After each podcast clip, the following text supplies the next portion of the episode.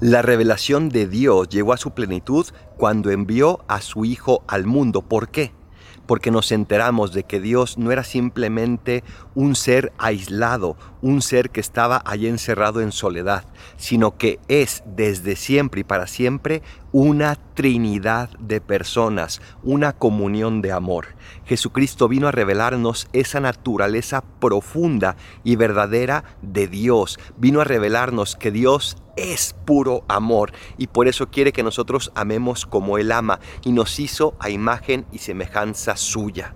Pregúntate cómo ama Dios y por lo tanto cómo quiere Dios que tú ames, porque Dios quiere que también nosotros como seres humanos creados a su imagen y semejanza, amemos con esa fortaleza del amor que Él nos regala, porque tú y yo no somos capaces de eso, pero Él le sobran fuerzas para enseñarnos y para ayudarnos a amar como Él ama, con esa fuerza de comunión.